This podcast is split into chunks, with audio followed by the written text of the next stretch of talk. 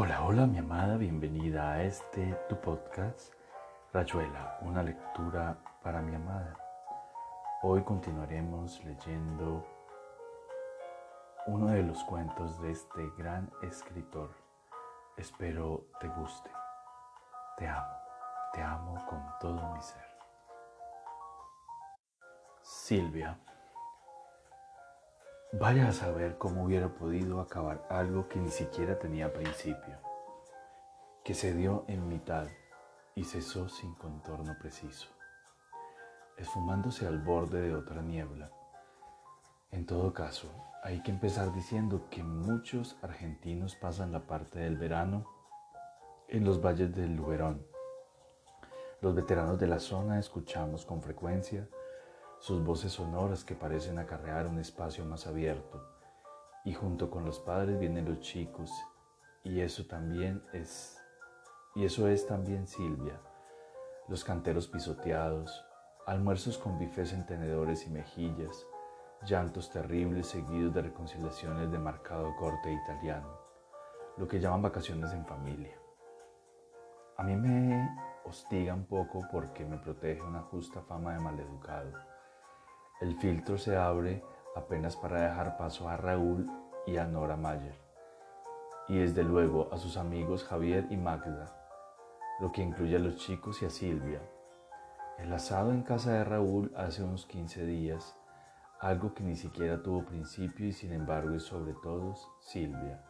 Esta ausencia que ahora puebla mi casa de hombre solo, rosa mi almohada con su medusa de oro, me obliga a escribir lo que escribo en una absurda esperanza de conjuro, de dulce golem de palabras. De todas maneras, hay que incluir también a Jean Borel, que enseña la literatura de nuestras tierras en una universidad occitana, a su mujer Liliane y al minúsculo Renaud, en quien dos años de vida se amontonan tumultuosos. Cuánta gente para un asadito en el jardín de la casa de Raúl y Nora, bajo un vasto tilo que no parecía servir de sedante a la hora de las pugnas infantiles y las discusiones literarias. Llegué con botellas de vino y un sol que se acostaba en las colinas. Raúl y Nora me habían invitado para que Jean Borel, porque Jean Borel andaba queriendo conocerme y no se animaba solo. En esos días Javier y Magda se alojaban también en la casa. El jardín era un campo de batalla, mitad sioux, mitad galo-romano. Guerreros emplumados se batían sin cuartel con voces de soprano y bolas de barro. Graciela y Lolita aliadas contra Álvaro. y en medio del fragor el pobre Renaud, tambaleándose con sus bombachas llenas de algodón maternal y una tendencia a pasarse todo el tiempo de un bando a otro traidor inocente y execrado del que solo habría de ocuparse Silvia. Sé que amontono nombres, pero el orden y las genealogías también tardaron en llegar a mí. Me acuerdo que bajé del auto con las botellas bajo el brazo y a los pocos metros vi asomar entre los arbustos la vincha de bisonte invencible, su mueca desconfiada frente al nuevo cara pálida la batalla por el fuerte y los rehenes se libraba en torno a una pequeña tienda de campaña verde que parecía el cuartel general de Bisonte Invencible, descuidando culpablemente una ofensiva acaso capital. Graciela dejó caer sus municiones pegajosas y terminó de limpiarse las manos en mi pescuezo. Después se sentó imborrablemente en mis piernas y me explicó que Raúl y Nora estaban arriba con los otros grandes que ya vendrían detalles sin importancia al lado de la ruda batalla del jardín. Graciela se ha sentido siempre en la obligación de explicarme cualquier cosa, partiendo del principio de que me considera tonto.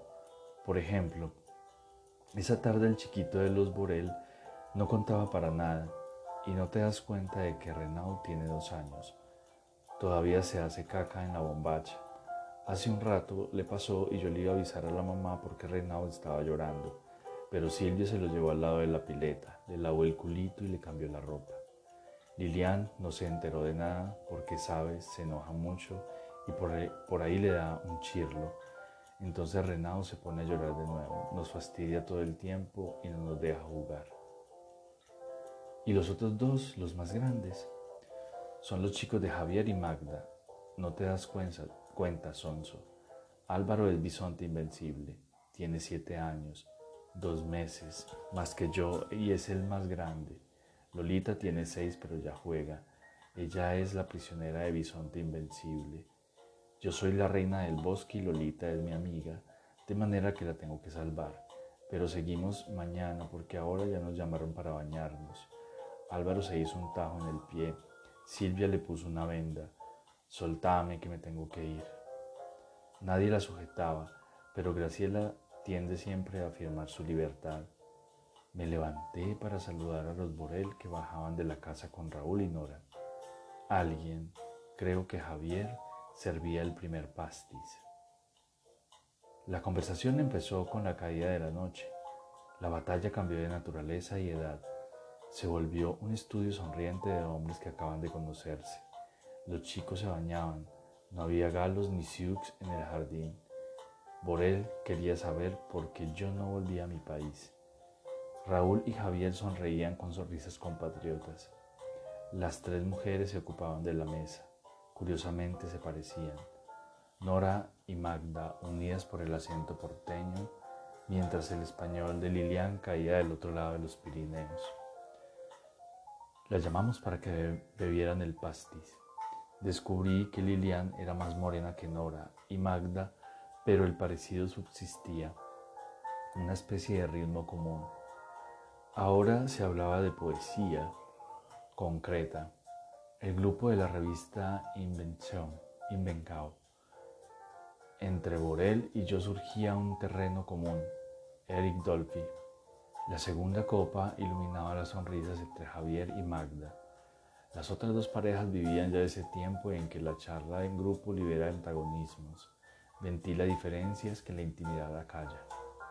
Era casi de noche cuando los chicos empezaron a aparecer, limpios y aburridos.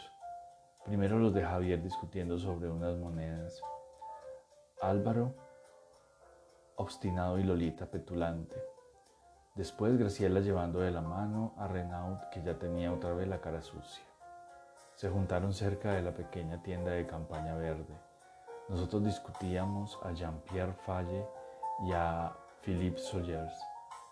La noche inventó el fuego del asado, hasta entonces poco visible entre los árboles. Se embadurnó con reflejos dorados y cambiantes que tenían el tronco de los árboles y alejaban los límites del jardín. Creo que en ese momento vi por primera vez a Silvia. Yo estaba sentado entre Borel y Raúl, y en torno a la mesa redonda bajo el tilo se sucedían Javier, Bagda y Lilian. Nora iba y venía con cubiertos y platos. Que no me hubieran presentado a Silvia parecía extraño, pero era tan joven y quizá deseosa de mantenerse al margen. Comprendí el silencio de Raúl o de Nora. Evidentemente Silvia estaba en la edad difícil, se negaba a entrar en el juego de los grandes, prefería imponer autoridad o prestigio entre los chicos agrupados junto a la tienda verde. De Silvia había alcanzado a ver poco. El fuego iluminaba violentamente uno de los lados de la tienda y ella estaba agachada allí junto a Renaud, limpiándole la cara con un pañuelo o un trapo. Vi sus mulos bruñidos, unos mulos livianos y definidos al mismo tiempo como el estilo de Francis Ponch del que estaba hablándome Borel. Las pantorrillas quedaban en la sombra al igual que el torso y la cara, pero el pelo largo brillaba de pronto con los aletazos de las llamas. Un pelo también de oro viejo. Toda Silvia parecía entonada en fuego, en bronce espeso. La minifalda descubría los mulos hasta lo más alto y Francis Ponch había sido culpablemente ignorado por los jóvenes poetas franceses.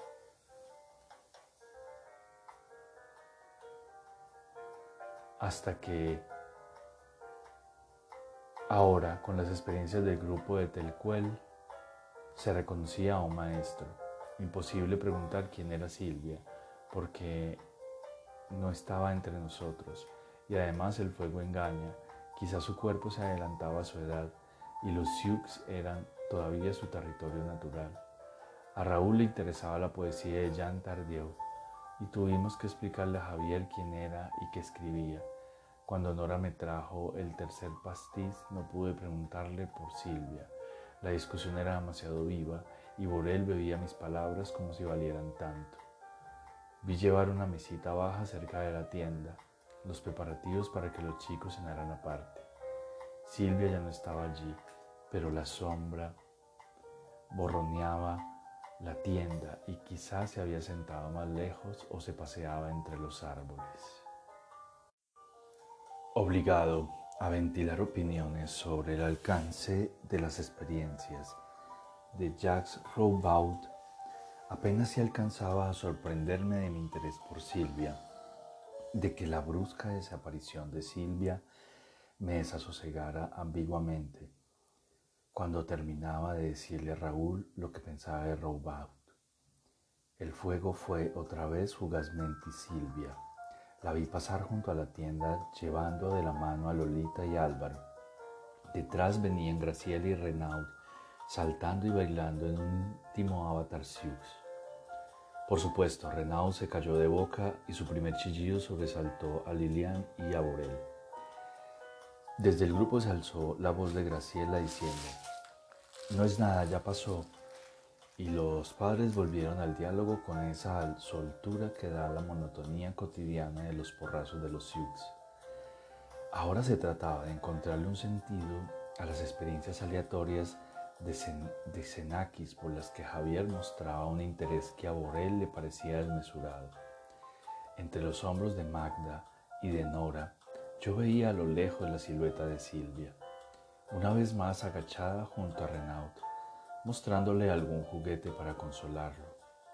El fuego le desnudaba las piernas y el perfil. Adiviné una nariz fina y ansiosa, unos labios de estatua arcaica, pero no acababa Borel de preguntarme algo sobre una estatuilla de las Cicladas de la que me hacía responsable y la referencia de Javier Asenakis no había desviado el tema hacia algo más valioso. Sentí que si alguna cosa deseaba saber en ese momento era Silvia, saberla de cerca y sin los prestigios del fuego, devolverla a una probable mediocridad de muchachita tímida o confirmar esa silueta demasiado hermosa y viva como para quedarse en mero espectáculo. Hubiera querido decírselo a Nora, con quien tenía una vieja confianza, pero Nora organizaba la mesa y ponía servilletas de papel, no sin exigir de Raúl la compra inmediata de algún disco de Xenakis. Del territorio de Silvia, otra vez invisible, vino Graciela la gacelita, la sabelo todo. Le tendí la vieja percha de la sonrisa, las manos que la ayudaron a instalarse en mis rodillas. Me valí de sus apasionantes noticias sobre un escarabajo peludo para desligarme de la conversación sin que Borrell me creyera descortés. Apenas le pude, le pregunté en voz baja si Renato se había hecho daño. Pero no, tonto, no es nada. Siempre se cae. Tiene solamente dos años. Vos te das cuenta. Silvia le puso agua en el chichón. ¿Quién es Silvia Graciela? Me miró como sorprendido. Una amiga nuestra, pero es hija de alguno de estos señores. Estás loco, dijo razonablemente Graciela. Silvia es nuestra amiga. ¿Verdad, mamá, que Silvia es nuestra amiga? Nora suspiró, colocando la última servilleta junto a mi plato. ¿Por qué no te vuelves con los chicos y dejas en paz a Fernando? Si se pone a hablarte de Silvia, vas a tener para rato. ¿Por qué, Nora? Porque desde que la inventaron nos tienen atornidos con su Silvia, dijo Javier. Nosotros no la inventamos, dijo Graciela, agarrándome la cara con las dos manos para arrancarme a los grandes. Pregúntales a Lolita y a Álvaro, vas a ver. Pero ¿quién es Silvia? repetí. Nora ya estaba lejos para escuchar, y Borel discutía otra vez con Javier y Raúl. Los ojos de Graciela estaban fijos en los míos. Su boca sacaba como una trompita entre burlona y sabionda. Ya te dije, bobo, es nuestra amiga. Ella juega con nosotros cuando quiere, pero no a los niños porque no le gusta. Ella es muy grande, ¿comprendes? Por eso lo cuida tanto a Renaud, que solamente tiene dos años y se hace caca en la bombacha. ¿Vino con el señor Borel? Pregunté en voz baja. ¿O con Javier o Magda? No vino con nadie, dijo Graciela preguntándoles a Lolita y a Álvaro, vas a ver. A Renao no le preguntes porque es un chiquito y no comprende. Déjame que me tengo que ir. Raúl, que siempre parece asistido por un radar, se arrancó a una reflexión sobre el letrismo para hacerme un gesto compasivo. Nora te previno, si le seguís el tren te van a volver loco con su Silvia. Fue Álvaro, dijo Magda, mi hijo es un mitómano y contagia a todo el mundo. Raúl y Magda me seguían mirando. Hubo una fracción de segundo en que yo pude haber dicho, no entiendo, para forzar las explicaciones o directamente. Pero Silvia está ahí, acabo de verla. No creo, ahora que tengo demasiado tiempo para pensarlo, que la intervención distraída de Borel me impidiera decirlo. Borel acababa de preguntarme algo sobre la Casa Verde. Empecé a hablar sin saber lo que decía, pero en todo caso no me dirigía ya a Raúl y a Magda. Vi a Lilian que se acercaba a la mesa de los chicos y los hacía sentarse en taburetes y cajones viejos. El fuego los iluminaba como en los grabados de las novelas de Héctor Malot o de Dickens. Las ramas del tilo se cruzaban por momentos entre una cara o un brazo alzado. Se oían risas y protestas. Yo hablaba de fusia con Borel. Me dejaba llevar corriente abajo con, en esa balsa de la memoria donde Fusia estaba tan terriblemente vivo. Cuando Nora me trajo un plato de carne le murmuré al oído. No entendí demasiado eso de los chicos. Ya está, vos también caíste dijo Nora echando una mirada compasiva a los demás. Menos mal que después se irán a dormir porque sos una víctima nata, Fernando. No les hagas caso, se cruzó Raúl. Se ve que no tenés práctica. Tomas demasiado en serio a los pibes. Hay que oírlos como quien oye llover. Viejo, o es la locura. Tal vez en ese momento perdí el posible acceso al mundo de Silvia. Jamás sabré porque acepté la fácil hipótesis de una broma, de que los amigos me estaban tomando el pelo. Por él no. Por él seguía por su camino que ya llegaba a Macondo. Pedí otra vez a Silvia, que acababa de asomar de la sombra y se inclinaba entre Graciela y Álvaro, como para ayudarlos a cortar la carne o quizá a comer un bocado. La sombra de Lilian, que venía a sentarse con nosotros, se interpuso. Alguien me ofreció vino. Cuando miré de nuevo el perfil de Silvia estaba como encendido por las brasas. El pelo le caía sobre un hombro, se deslizaba fundiéndose con la sombra de la cintura. Era tan hermosa que me ofendió la broma, el mal gusto. Me puse a comer de cara al plato, escuchando de reojo a Borel que me invitaba a unos coloquios universitarios. Si le dije que no iría fue por culpa de Silvia, por su involuntaria complicidad en la diversión socarrona de mis amigos. Esa noche no vi más a Silvia. Cuando Nora se acercó a la mesa de los chicos con queso y frutas, entre ella y Lolita se ocuparon de hacer comer a Renaud que se iba quedando dormido. Nos pusimos a hablar de Onetti y de Felisberto. Bebimos tanto vino en su honor que un segundo viento belicoso de Sioux y de se envolvió el tilo. Trajeron a los chicos para que dijeran buenas noches. Renaud en los brazos de Lilian. Me tocó una manzana con gusano, me dijo Graciela, con una enorme satisfacción.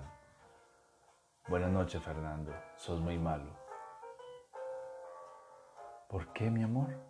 Porque no, no viniste ni una sola vez a nuestra mesa.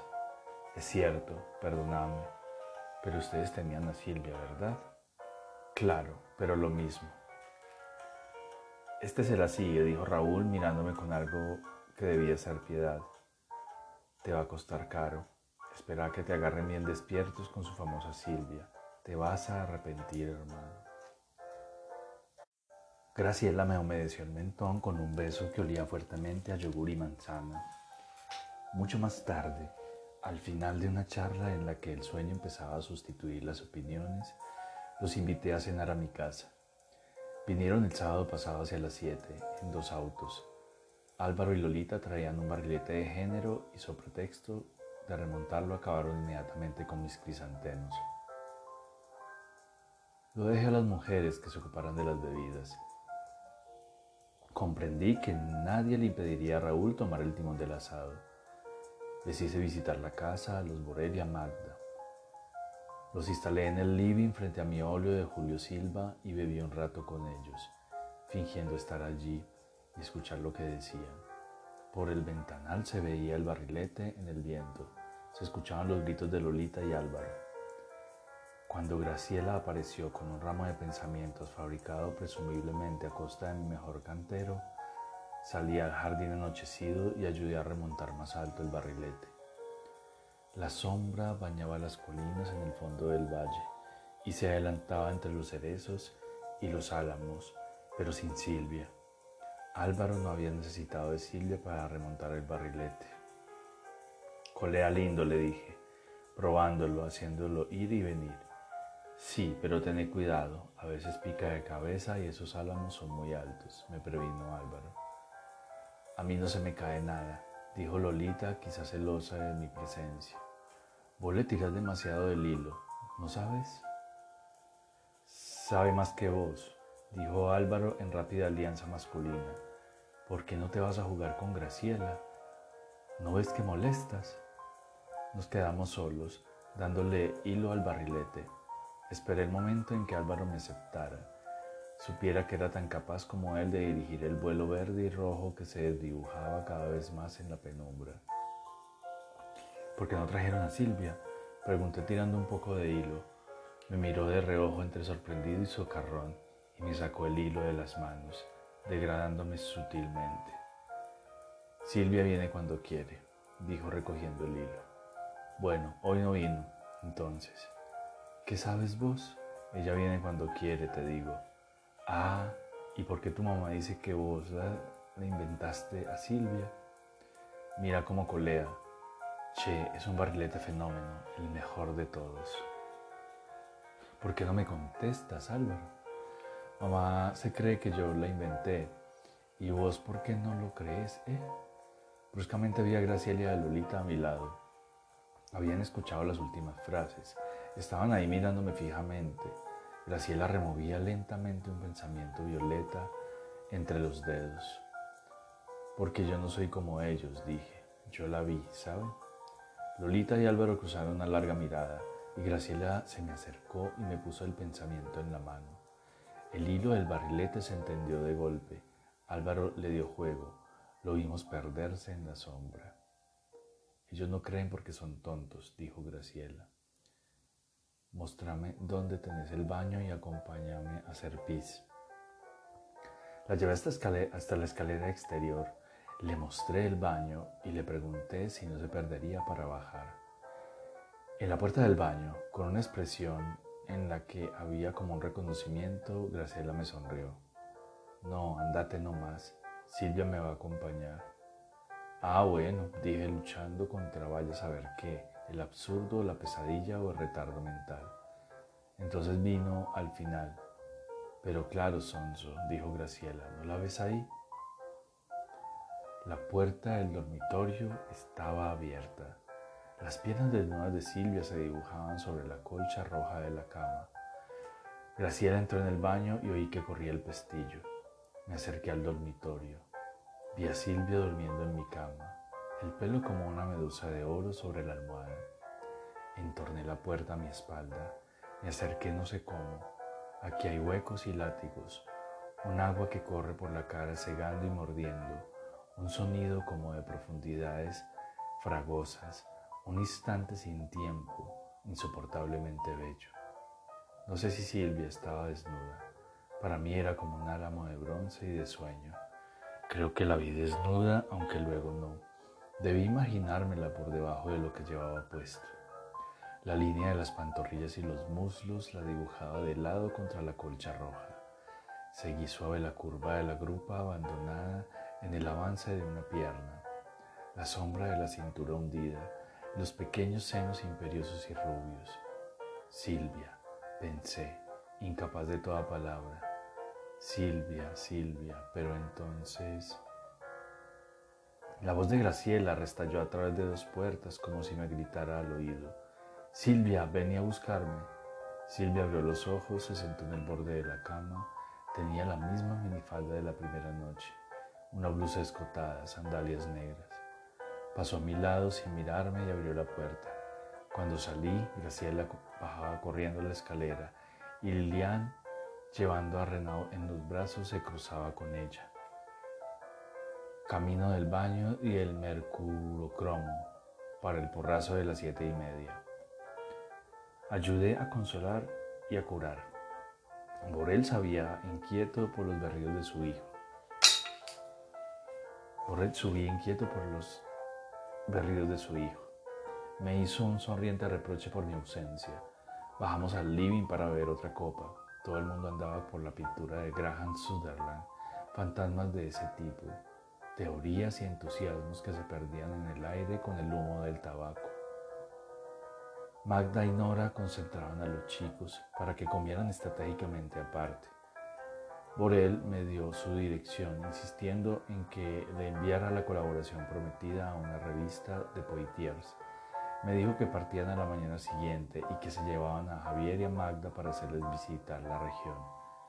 Silvia se irá con ellos, pensé oscuramente, y busqué una caja de fruta abrillantada. El pretexto para acercarme a la mesa de los chicos quedarme allí un momento. No era fácil preguntarles. Comían como lobos y me arrebataron los dulces en la mejor tradición de los Sioux y los tehuelches. No sé por qué le hice la pregunta a Lolita, limpiándole de paso la boca con la servilleta. ¿Qué sé yo? dijo Lolita, pregúntale a Álvaro. ¿Y yo qué sé? dijo Álvaro vacilando entre una pera y un higo.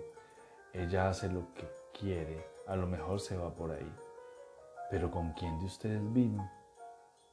Con ninguno, dijo Graciela, pegándome una de sus mejores patadas por debajo de la mesa. Ella estuvo aquí y ahora quién sabe. Álvaro y Lolita se vuelven de la, a la Argentina con Renaud. ¿Te imaginas que no se va a quedar porque es muy chico? Esta tarde se trajo una avispa muerta. Qué asco. Ella hace lo que quiere, igual que nosotros, dijo Lolita. Volví a mi mesa. Vi terminarse la velada en una niebla de coñac y de humo. Javier y Magda se volvían a Buenos Aires, Álvaro y Lolita se volvían a Buenos Aires. Y los Borel irían el año próximo a Italia. Renaud iría el año próximo a Italia. Aquí nos quedamos los más viejos, dijo Raúl. Entonces Graciela se quedaba, pero Silvia era los cuatro. Silvia era cuando estaban los cuatro. Y yo sabía que jamás volverían a encontrarse. Raúl y Nora siguen todavía aquí, en medio de, en nuestro valle de Luberón. Anoche fui a visitarlos y charlamos de nuevo bajo el tilo. Graciela me regaló un mantelito que acababa de bordar con punto de cruz. Supe de los saludos que me habían dejado Javier, Magda y Luz Borel. Comimos en el jardín. Graciela se negó a irse temprano a la cama. Jugó conmigo las adivinanzas. Hubo un momento en que nos quedamos solos. Graciela buscaba la respuesta a la adivinanza sobre la luna, no acertaba y su orgullo sufría. Y Silvia le pregunté acariciándole el pelo. Mira, que sos tonto. ¿Vos te creías que esta noche iba a venir por mí solita? Menos mal, dijo Nora, saliendo de la sombra. Menos mal que no va a venir por vos solita, porque ya nos tenían hartos con ese cuento. Es la luna, dijo Graciela. Qué adivinanza tan sonsache. Y aquí termina Rachuela, una lectura para mi amada. Espero te haya gustado este relato. Te amo, te amo con todo mi corazón, te amo con todo mi ser, te amo con toda mi alma.